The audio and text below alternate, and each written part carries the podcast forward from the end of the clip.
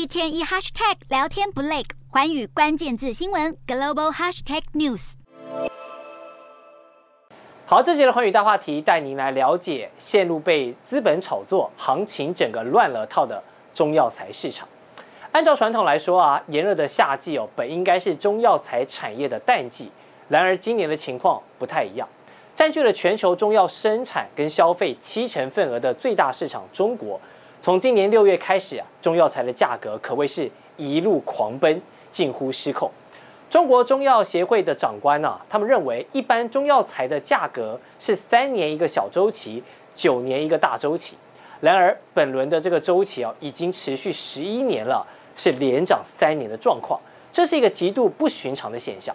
而个中的原因呢，除了新冠疫情的影响。全球暖化的影响，主要还是资本热钱的涌入，以及中间商囤货的恶意炒作。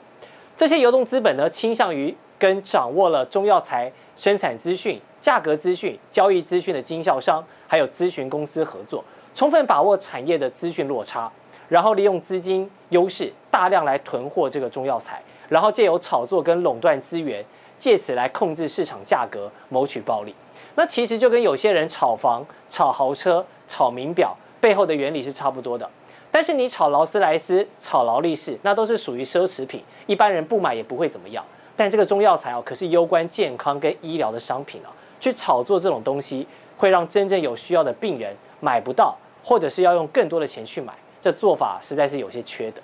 而且也势必会让中药产业的发展呢带来不利的影响。所以，中国中药协会已经在上个月发出了倡议，说要呼吁相关的政策介入，来管控这个药材价格乱哄抬的这个乱象。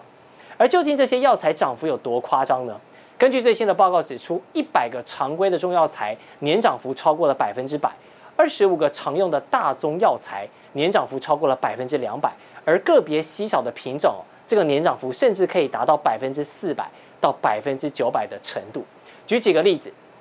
养心安神的酸枣仁涨幅四百二十趴，固肾补筋养肝明目的沙苑子涨幅六百二十五趴，而有清热利湿活血散瘀功效的这个鸡骨草更夸张了，涨了九倍之多。而且你早中晚不同时间去抓药，还会碰上报价不同、一日三价的这个状况，就知道现在市场有多疯狂了。消费者也是无法理解啊，早就过了新冠疫情的高峰期，这个身体。调养的需求在下降，那暑假又是淡季行情，哪来这么多的市场需求？可见背后被资本跟盘商垄断的囤货跟炒作啊，正在伤害对于中药有需求的普罗大众老百姓。